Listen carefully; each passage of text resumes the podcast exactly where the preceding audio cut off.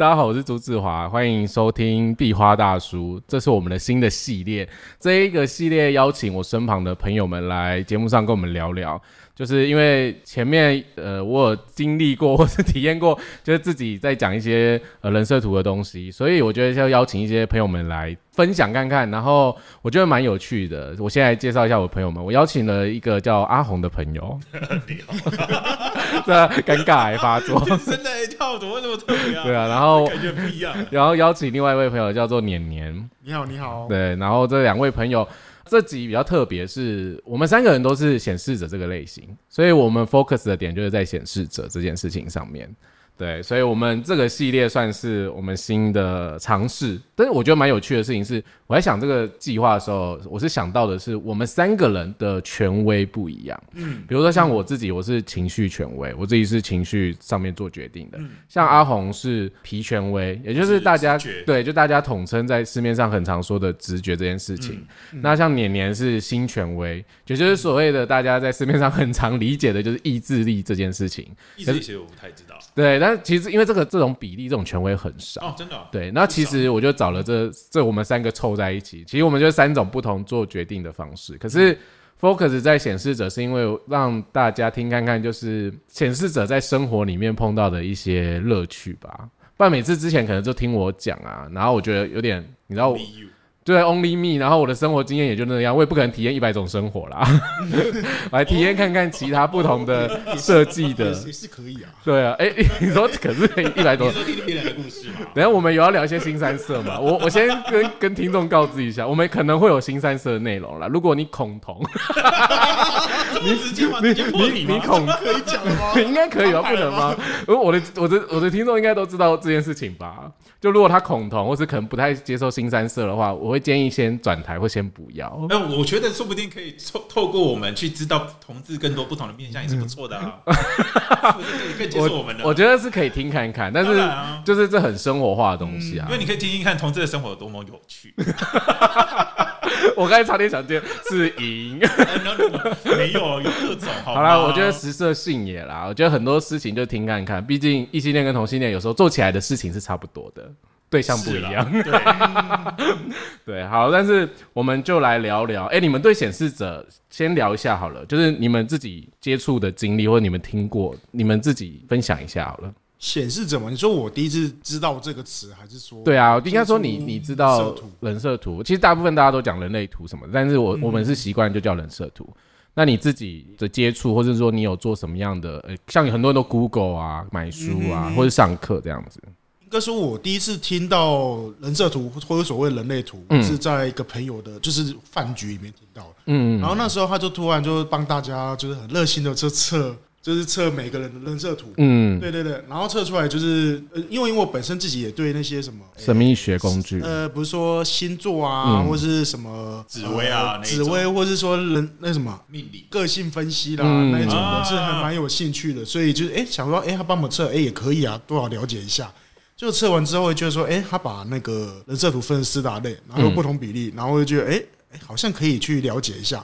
因为我觉得就是他设计的比较复杂，就可以就把人可以设计的是蛮多样的，嗯，那面相比较多，面相就会比较多，嗯，对。那后来就是听完之后，因为那饭局也不可能聊那么多嘛，嗯，然后就会去，就可能当下就很有兴趣，就会上网查，嗯，对对对。那可能可是那个热忱可能是一阵子啊，就是过了几天之后就会消失了。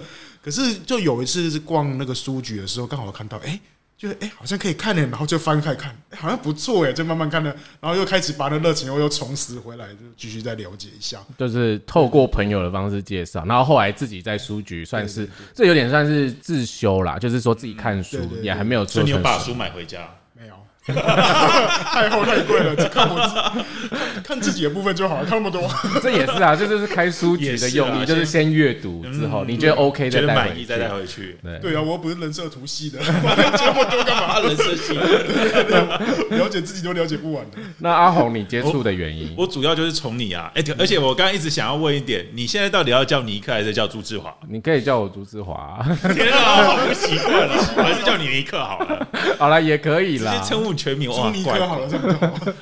你要叫尼克，因为我主要一开始当然就是从尼克开始在学学学习的时候，他那时候也是非常的有热忱，然后那开始抓我们身边朋友每个来问，就跟刚刚年年状况很像，只是那个起头的人是不一样的人了。嗯，对啊，也是从你这边先了解到人设图，然后知道自己的呃人生的角色是什么，然后去回顾一下之前所经历的事情，然后知道哎，我我的这些特质。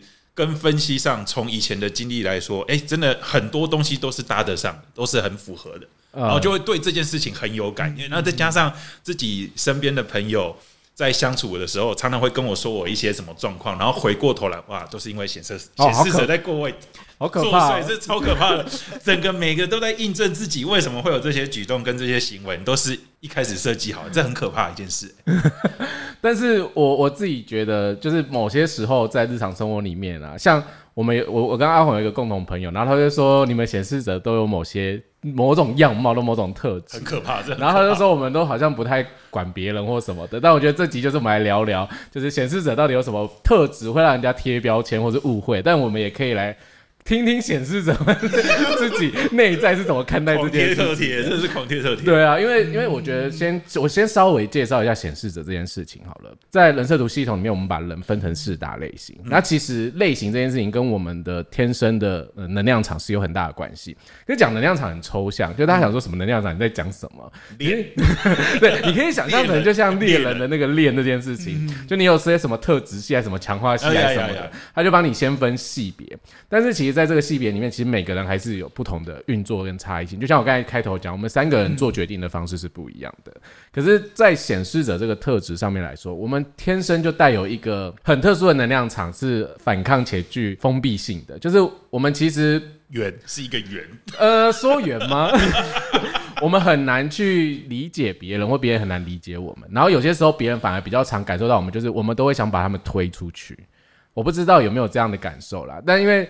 在场就是年年的那个另外另外半有来有来，所以好吧，所以他可以先听完，然后我们等下下节目之后大聊特聊，开始讲话要小心了，被被漏了一些什么资讯都不知道，因为因为被他们瞪都不知道，因为之前就 Harris 也在节目上分分享过，就是几集啊，他就说，其实，在跟我相处的时候，我的确有时候就会，其实我也没做什么，他就觉得我有种想把他推开的感觉。但是我觉得显示者自己不会觉得，你没有觉得自己想把别人推开？没有，怎么会呢？我很想亲近人，我见到很多人呢，我超想要亲近人的呢。对啊，我我表我那么友善，大家觉得说你好难接近，我也是，我也不懂啊。所以友善的，所以你们也是那种一开始别人认识你们，是不是都觉得你们难亲近，就觉得你们有种距离感？我的距离感其实是一开始最一开始是刚好入圈，刚入圈来说，可能是因为大家对我的面孔来说看起来不像。他们一开始所认识，因为你长得很对，一开一开始是啊，我 长得很现现在没有，现在没有，现在已经有点童话。可是刚开始，刚开始就是一副宅男的感觉啊，就很宅。哎，你在在攻击宅男？哎，没有没有没有，我是说朴素家庭居家型居家型。哎呀，还往脸上贴金，就是比较比较看起来就不像嗯同同志圈，是是是是。所以一开始可能不知道怎么跟我聊天嘛，那再加上。到现在我还是我家那个也是常常说我讲话就是聊天的模式行为，其实都还是很易难，所以可能会一开始对于习惯跟同志聊天的人会不习惯，是因为我我的聊天很不同志。你说不是他们熟悉的，对对对对对，所以他也许会因为这样，但我目前自己个人我觉得还好，因为我可能自己会开吧，开话题吧，开开什么开什么要讲清楚好不好？我们现在才刚开始，你 要要 车车要发了吗？我们车要发了是不是？我钥匙还没插上去。那年年呢？你你有被人家觉得说就是讲过说，哎，我觉得你一开始很难认识这样子。应该说自己有在 Facebook 的一些朋友，嗯，就是会有有有时候会。加一些不认识的朋友了，呃，对对对，这应该还好吧？毕竟社群平台就是这样利用，Facebook 就是交友嘛，对，就先加，加了再说。对啊，反正就是也有人在会在上面留言，因为有时候不时我也会 PO 一些文内容，然后内容会讲一些，就是我会不会给人家距离感？嗯，是也其实也蛮多人他留言说，哎，我看起来就是如果都不讲话，脸就是很臭啊，不然就是会给人感觉就是严肃。可是我基本也不会这样觉得。他说：“这个其实我我自己也有经验，因为我朋友一开始认识我到很熟之后，就跟我说：“哎、我一开始觉得你很难亲近。”然后说，其实认识你之后，发现你很替别人着想，而且会规划很多事情，认同吧？啊，认同认同认同认同认同，百分之百不然认同。不然这个节目你突然眼神投过来，不然这个节目自己找了暗装，有没有？我们是同一艘船，不要传。现在在现在在这个地方，你们也没地方跑了。好了，但是但是我后来觉得这个感觉是从别人口中讲出来的时候，其实跟你们那个经验就很像。就我们自己会觉得啊，我们一开始有给人家很严肃或是很有距离这件事情，其实我们真的不知道，是因为学了人设图系统，我才知道说原来呃显示者这个类型天生就带有这种封闭且具反抗性的能量场，就是会把人家推出去，然后别人会觉得在我们面前有时候会像有一堵墙。你们很难理解这件事情，对不对？这个这个我嗯我真的感觉我这个不到。这个经验是我的个案，就是有跟我碰面过，然后就跟我说，就我们可能解读完结束，他就说，哎、其实你一开始讲话的时候，我不知道为什么，就是你有一种很前面有一个高墙的感觉，但我听到的时候，当下我想说，嗯，我觉得我很 nice 啊，就是我尽量表现出很 nice 的样子。可是他说到后来的时候，那个感受又比较下降，就那个墙的高度有慢慢的减少，我觉得是。可能也习惯了，然后就是时间，然后再加上聊天的过程中，就是也可能慢慢的放松。可是，一开始真的不认识的时候，会觉得我们的能量场带有一种非常距离、严肃，或是有一种啊，这个人好难搞哦。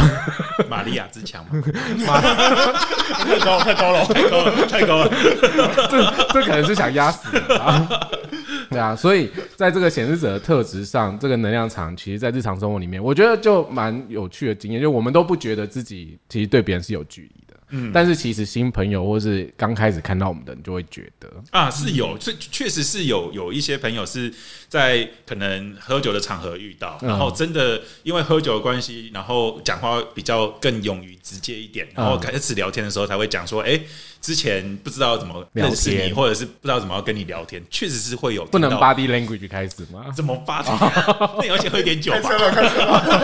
把车还没那发是不是？要先那要先喝一点酒，那当然也是喝完酒之后才开始有先有有聊到天，然后才彼此更哎进一步有 talk 到，然后了解更深一点，或者是多认识一点这样子，嗯，对吧？确实很有几个有一些在酒厂认识的朋友会开始在酒厂有聊天，很多都是这样，他都会说一开始我不知道怎么跟你聊天。所以我觉得酒精是一个助化剂，让让那个距离稍微短一点点嘛。而。且我又喝了酒，又是很开的人，你本身就你已经你已经本身很很开了，你喝酒不知道开几门。了没有啊开开这件事情，当然是因为熟识的朋友就会很自然、很放松，哦，就会进入那个状态。但不熟的朋友，我就会先，我观察我也是一习惯，下对我也是习惯，对对对对对安静会先看。你也是很爱观察别人啊，是啊社会观察家。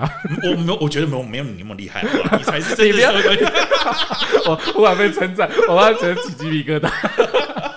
好，那那显示者这个除了刚才讲那个能量场的特质啊，我们其实在讲到显示者，就有一个状态是，显示者其实是一种就是看到什么或想要什么会自动自发想要去拿取的人，就是他们就是对这件事情特别想要的时候，就会积极主动的去做这件事情。所以你们在这个日常生活里面啊，或者你们过往的经验里面，就是如果有人不让你们去做你们想做的事情啊，你们受到那种阻碍感或是被拒绝的感觉的时候，你们通常内在的感觉是什么？没中啊，没送？一定是不爽啊，一定是会不开心啊。为什么要阻拦我？我又没做什么事，而且我只是想睡觉，为什么不让我睡？对啊，我有我做什么伤天害理的事吗？没有啊。所以，所以应该说，在这个状况下，爸妈们，快要 diss 爸妈，好了，爸妈们是不是很常会拒绝或者控制你们？就是通常这是我们第一个遇到的问题吧一。定的啊通，常啊，小时候一定遇到。所以，那你们在过去那种小时候的经验里面，你们觉得自己是个顺从的小孩吗？对我来说，我可能算不顺从吧，因为我我其实在家里算到国高中的时候，其实蛮反抗的，尤其是我反抗我爸这件事情，我会跟他脾气是会杠上。哦，这我也有过。对，而且他们越越想要叫我做什么，其实我是越不能接受，我会很想要做这些事情。你就是想要天生反骨吗？嗯，要说反骨嘛，我只是单纯不想 不想要照着他们去做而已。我我觉得这个我蛮可以同理跟理解，而且特别是当有一个你真的想做的事情的时候，那种感觉是旁边的人劝阻你，或者你就会觉得我就是想做到，我先想知道那个感觉是什么，然后我才能再决定我要不要继续做。对，像最最最最简单来说，这可能是很基本的，就单纯就睡觉这件事情。因为我以前国高中的时候，周末我是就连现在周末我都很习惯睡到不想睡为止。叫做自然醒。对，忽然把这句话兜的好长哦。对，就是自然醒。对，那就是自然醒。那可可是我我家里由于我妈妈，你就会觉得周末为什么要睡那么久？她就会想要把你挖起来。而挖起来这件事情，我就是很很俩拱或者是很北宋的事情，因为他有时候会甚至手段可能会做到拿扫把柄，然后要戳你，叫你起床。哎，现在几点了？你是不是有家暴过你妈？没有，怎么可能？不然他怎么用扫把柄戳你？就是不不太敢跟你互动。就是哎，叫儿子会被打。我没有被家暴过，叫儿子也没有家暴人，好吧？对啊，他只是因为以前在家里的话，算讲话是有分量啊，就是家里讲话会听我的，嗯。这样好像讲的，我好像教化人。对啊，我们节目没有要救你的意思哦。没有啊，就是呃，应该是说我讲的话他们会听。你会觉得就是在他们心目中是有点分量。嗯，对对对，他们会会愿意听，会尊重你，对，会尊重我。只是一开始的时候还不知道怎么拿捏那个，但就是他们有时候会光是要挖我起床这些，我就是有产生了很多冲突。是，真的就是冲突。那年年呢，就有类似的经验吗？嗯，我的情况我觉得一半一半。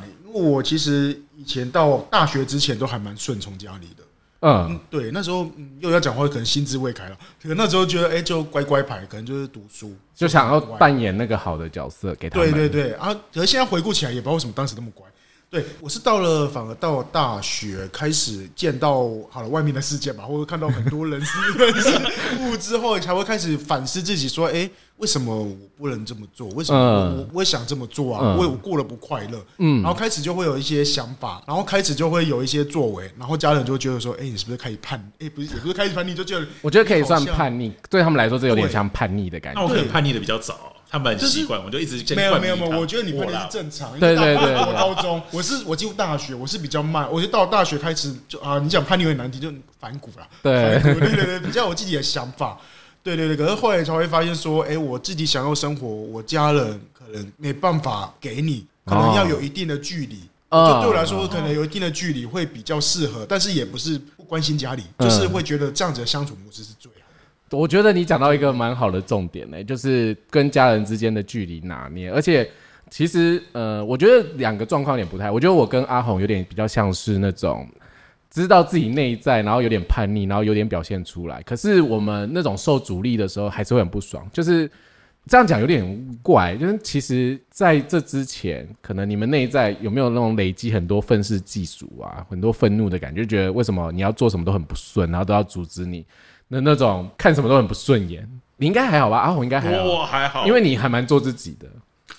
这样到底是好还是不好？我觉得是好，因为这样至少是快乐。可是像年年，他刚才讲说，他大学前就是比较听话那一个，这突然有点羡慕你，因为我就因为就是因为比较晚，所以我到现在还是还是很愤世嫉俗。因为因为我我以前我我以前有一次比较严重的事件，就是跟我爸直接杠上，因为那时候你就你打完你妈，然后你又没有我没有打我，不是 是那时候我忘记是因为读书的事情还是什么的，然后那时候我就跟我爸起争执。然后起争执到他一开始的时候，正是拿了铁椅来砸我，哇，很激烈。对，那那一次就是真的争执到他用，因为我我也不可能去出手啊，我我们真的没有出手，真的，你们真的差点就要一一三了，对对，真的没有。但他拿有拿椅子要来砸我这动作，我挡开，嗯啊，因为那时候我体格在家里真的是就是真的是最大。你你现在是难怪妈只能戳你。哎，我们找到问题的解答了啦，好 不好？然后。在挡掉的过程中，然后又在争执，我妈在中间劝架，然后甚至我爸一度很气愤的，呃，我妈在拦着我爸的时候，我爸非常气愤的说：“你不要以为我出以前没有混过，你相不相信我？等下就去厨房拿菜刀来砍你。”喂，一三吗？这里有家庭不？这可以讲出来吗？这对我来说还好，那已经是过去。因为我我以前在家里的状况，跟刚刚那个年年有提到那距离感的。以前我国高中都在家里的时候，其实跟家里很容易会有争执。嗯，然后我爸也是会看我。小孩在家里的时候会不爽的那种，就就连到现在，他其实是不喜欢我们回家的。我们有我还有两一个弟弟一个妹妹嘛，他其实是不喜欢我们回家，他希望我们越远，他看不到，因为他看到他就会觉得烦，觉得想念。哇，会会不会？我爸是这样，这我不知道，这我不知道，很拖耶，很拖耶，超拖。爸爸爸爸其实也是显示有一种啊，生小孩真的是麻烦，可以，他只是想要自己亲。你们已经十八岁了，出去外面狩猎吧，你们。对啊，那那那时候。以前国高中都待在家里的时候，其实跟家里的关系不是那么好。可是我大学因为到新竹读书，一出去之后，哇，海阔天空啊！也是跟他跟年年一样，出去海阔天空。然后以前在学校的时候也没有什么钱，然后新竹要回来屏东，其实那个车钱跟时间都蛮花的。嗯，所以真的有放假有年假的时候，可能才会回去。所以都大概可能半年可能回去了一次，然后过年回去就这样。然后在上了大学之后，才跟家里的关系转变，嗯，跟变成跟我爸的关系变得很像朋友。哦，从那个时候就你会很明显感受到，我需要跟家里保持距距离，我不能太亲近，因为太亲近彼此都会不爽。那我要需要一点距离之后，把他们看作哎。我是久久可以见到，虽然我妈都会笑声说：“你回来就是把家里当旅馆。”这我妈也跟我讲过啊。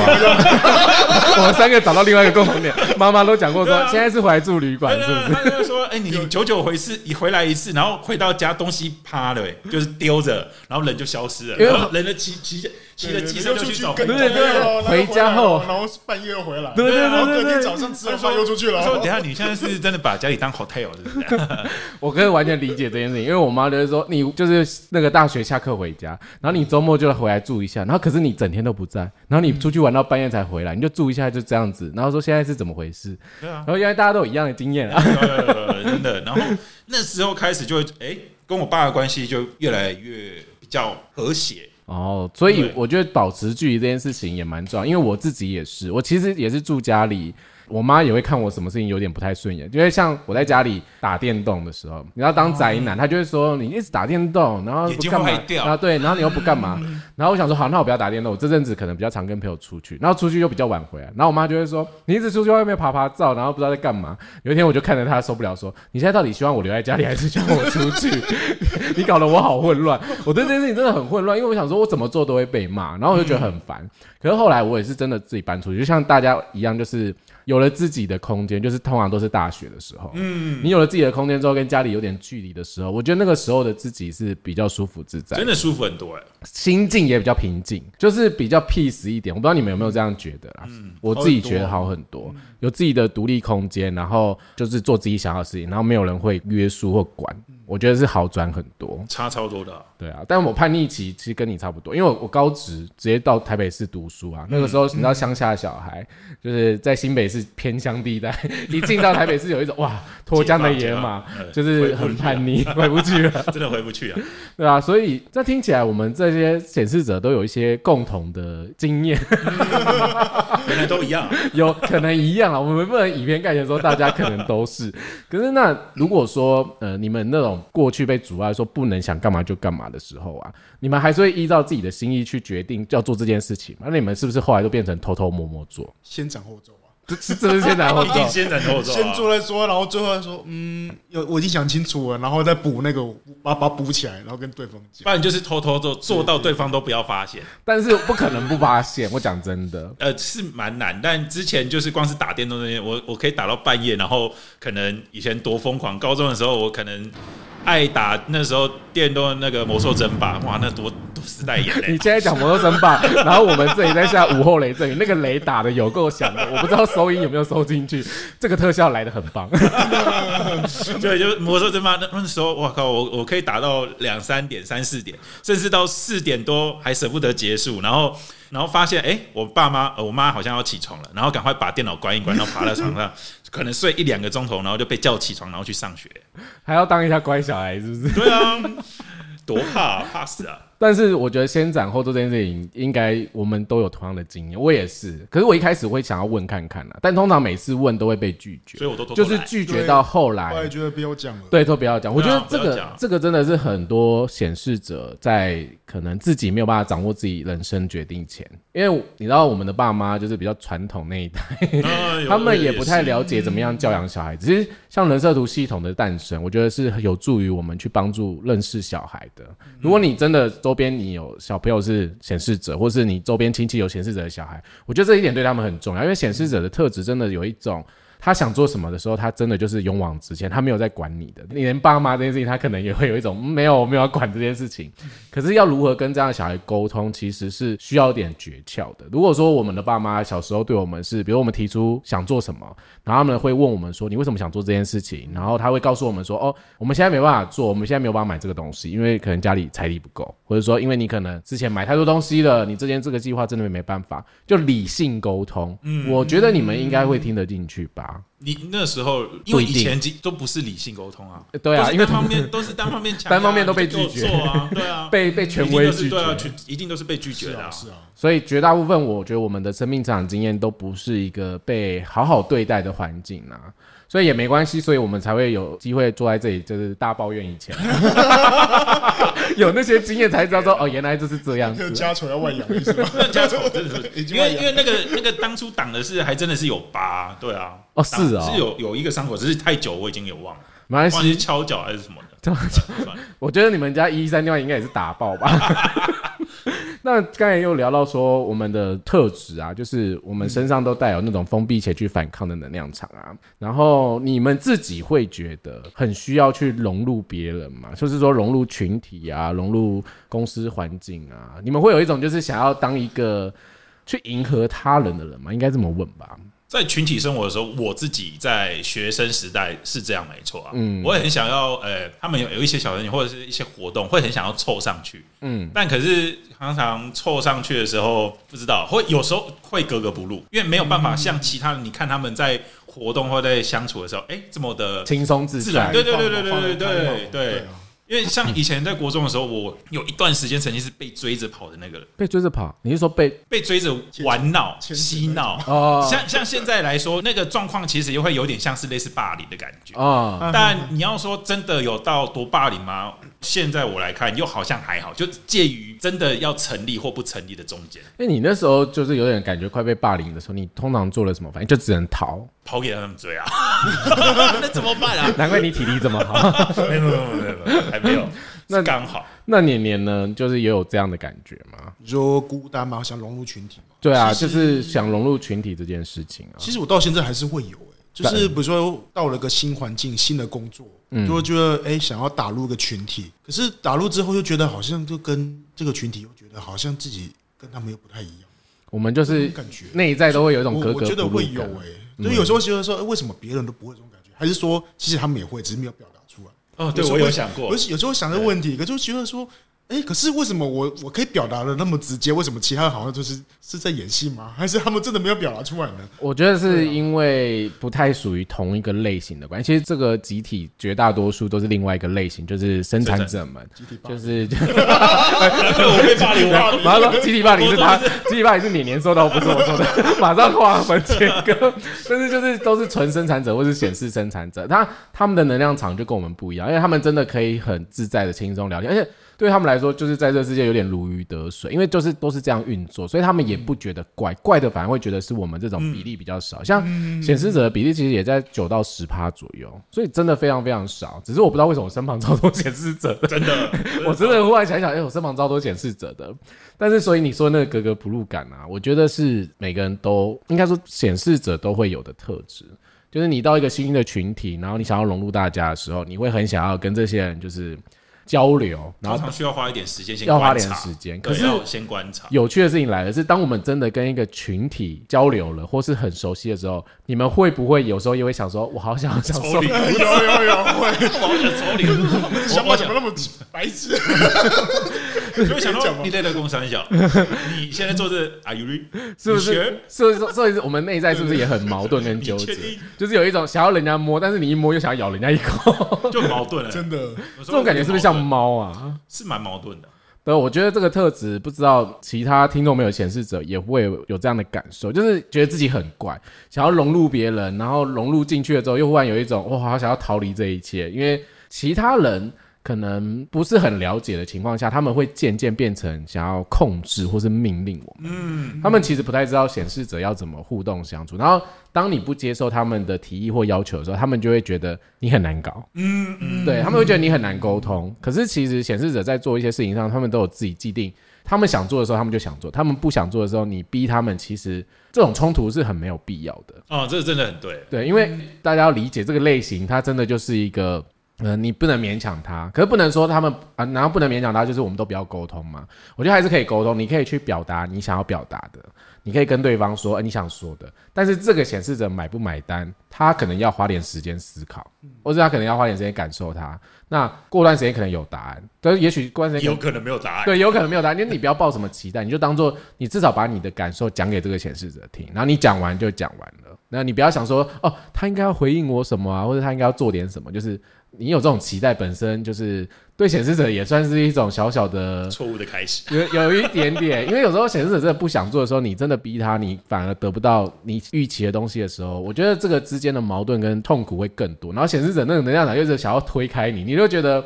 好啊，对啊，我又被排挤啊，然后那人就不喜欢我或什么的，也许显示者里面才觉得说你才不喜欢我嘞。小小王才就会说一句：“好啊，那没关系啊，你去啊。”他现在也是采取开放的状态，他现在就是这样子对待。对，我觉得跟显示者相处真的是有一种呃，如果你不理解这个类型或这样的人的时候，你会觉得他很难沟通，因为显示者自己内在啊，问你们好了，你们会不会觉得自己身旁的人也都不太了解自己？就是你们身旁就算很亲近的人，有时候互动起来是不是也很不熟悉你自己的状态？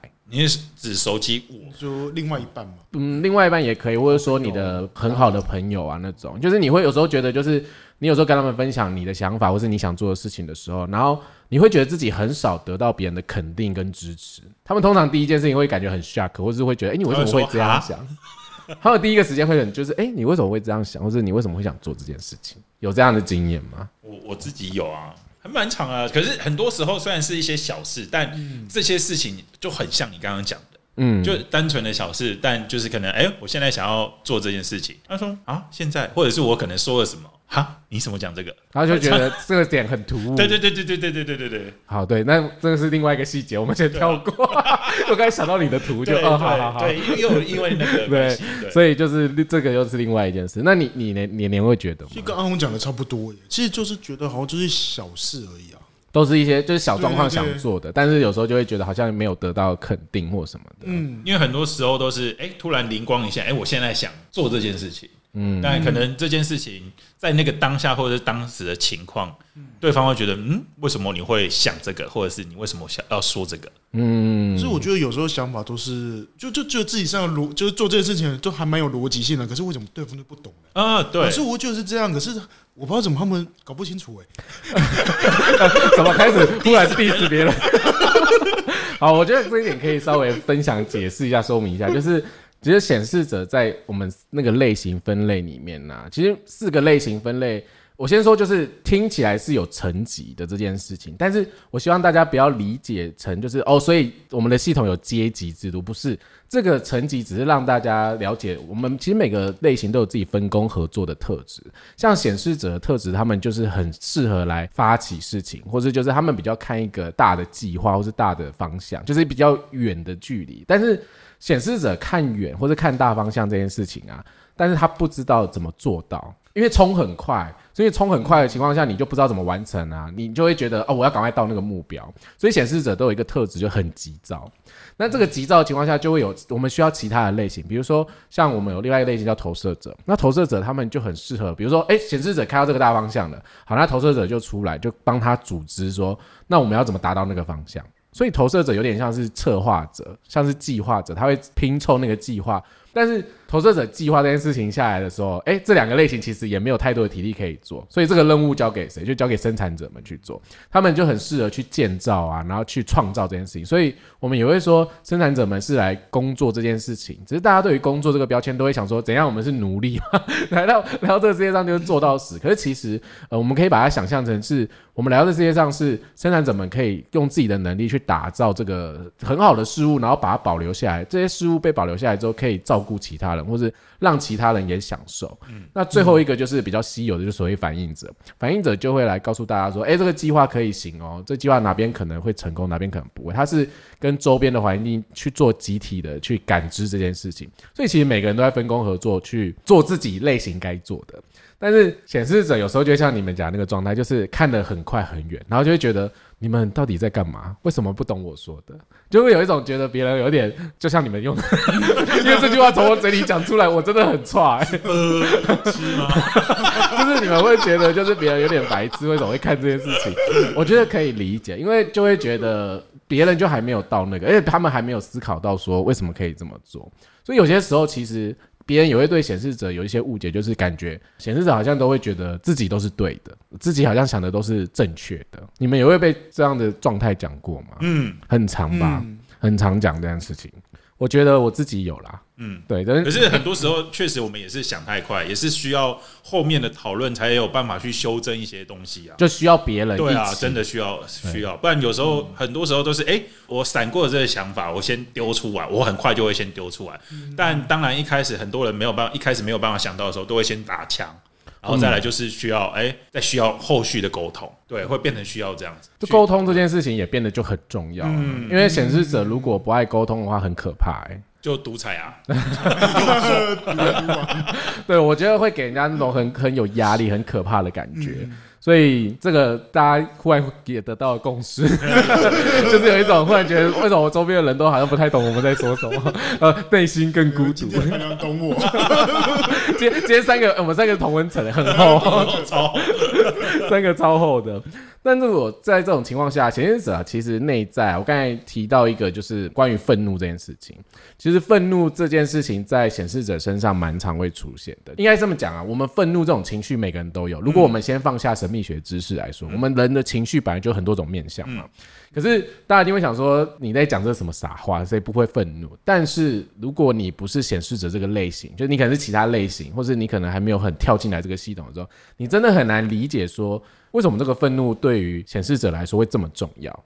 因为显示者内在真的都潜藏的这种很愤怒的协议，就是他们也不是很爱生气，我真的只能这样讲，他们不是很爱生气，可是他们真的遇到别人的阻碍啊、要求、命令或无理取闹这件事情，他们内在就那个很很火大，然后那个愤怒的那种状态就会爆发，然后就会变成很像你们刚才讲独裁，或者有一种就是我不想跟别人沟通，或者我就只想做我想做的，完美体现在我的国高中时期、啊，超完美。他们就会变得有点孤僻啊，然后有点不太跟群众交流。这个、这个状态其实不太好。你们有过这种时期吗？就是愤怒到，或者就是很厌世，然后不太跟别人交流。我自己国高中的时候就有一段时期是愤怒到，就是会写一些就是很黑暗的东西，然后很瞎的话，或者是内心就有一些很黑暗的想法会莫名其妙冒出来，会很满。嗯，对，然后就会想这世界到底怎样，我是不是很没有意义或很没有这个价值，在这个人世间生活的感觉？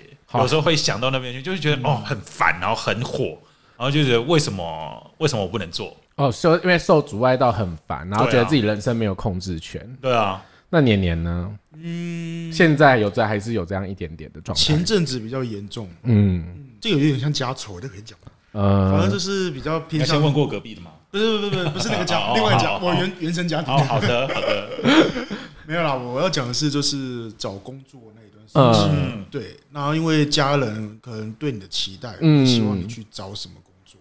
嗯，对对对，有一段时间就是刚应该说，我刚毕业，然后找工作的时候，我家人太担心我会找不到工作了。我妈，我妈在上班的时候会帮我看一零四，真的假的？可是她也不是控制，呃，要算控制欲吗？就是我听起来像是有啊。点我想掌可是控哎，可是可是，我觉得她她对我们是蛮开放，但是她就是太担心了，太关心家人了，哦，关心自己的小孩会不会就是找不到工作或者找不好。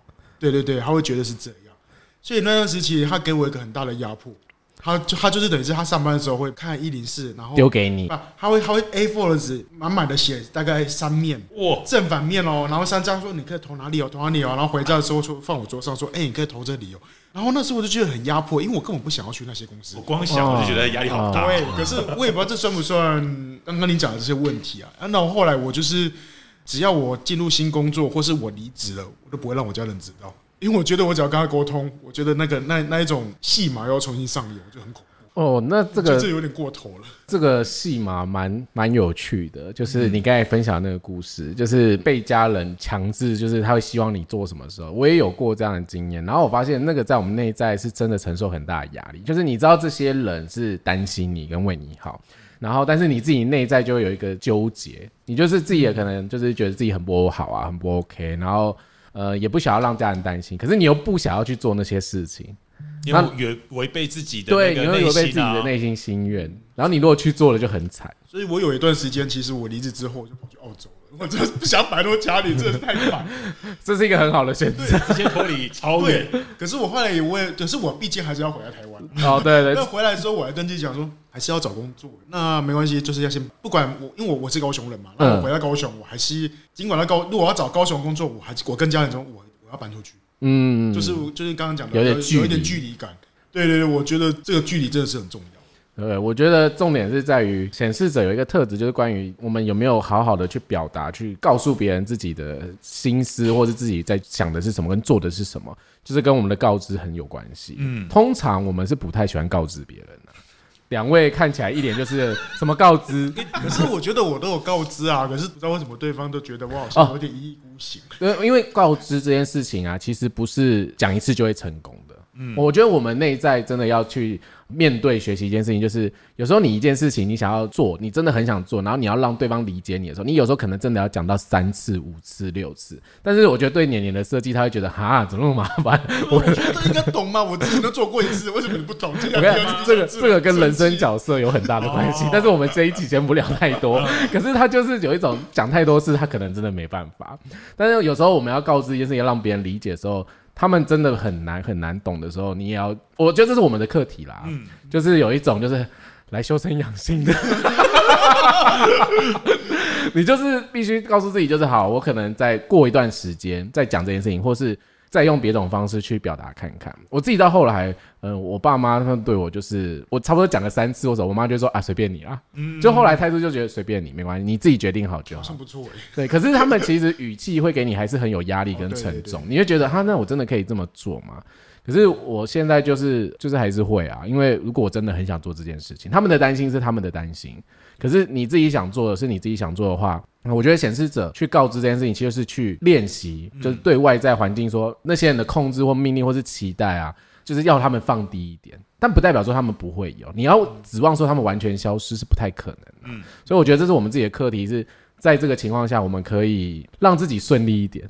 嗯，对，我不知道这可能之后你们可以回去练习看看或观察看看啦。嗯我觉得告知这件事情算是很辛苦的，真的啊，很常会忘记呢，被被另外忘记呢。被另外一半 argue 过这件事情。真的告知本身对于我们来说，其实不是先天的配备，嗯，这只是让我们来学习运用，然后让我们人生减少阻力这件事情。可是真的很难，我可以理解，因为有时候我们就是会觉得像年年讲的，我们就觉得这件事应该不用讲吧，对啊或是觉得他们你应该应该理解吧吧就就例如，比如说跟朋友去吃饭啊，然后我们心里就想说，呃，就正常的吃饭而已啊，为什么都要一直报备？而且应该说可能有报备过，可是你觉得，哎，跟他已经报备过，就跟之前跟他讲过这个人了，你可能想说，哎，那可能之后几次应该也就不用讲了，就去吃个饭而已，就那么简单而已。对对，然后他哪一天他就突然就说，你怎么都没有讲？然后我心想，嗯，这不是之前有吃过饭就这样子吗？就单纯吃饭而已就。同一批人啊，对啊，就就就就你心里会觉得是一个很单纯的事情。没有，我觉得我觉得现在人生大小事什么都要讲。真的呢。我跟你讲是真的，因为我觉得对其他的类型来说，他们就是没有办法理解这件事情，他们就会觉得你很多事情都没有讲，就是我们会觉得就还好，就讲过了，可能讲过一次两次。就觉得我很像在藏事情，我哪有藏？我只是做平常很很直觉想到要做的事情，哦，不是就去做而已嘛？忽然这集风格变成显示者抱怨大会。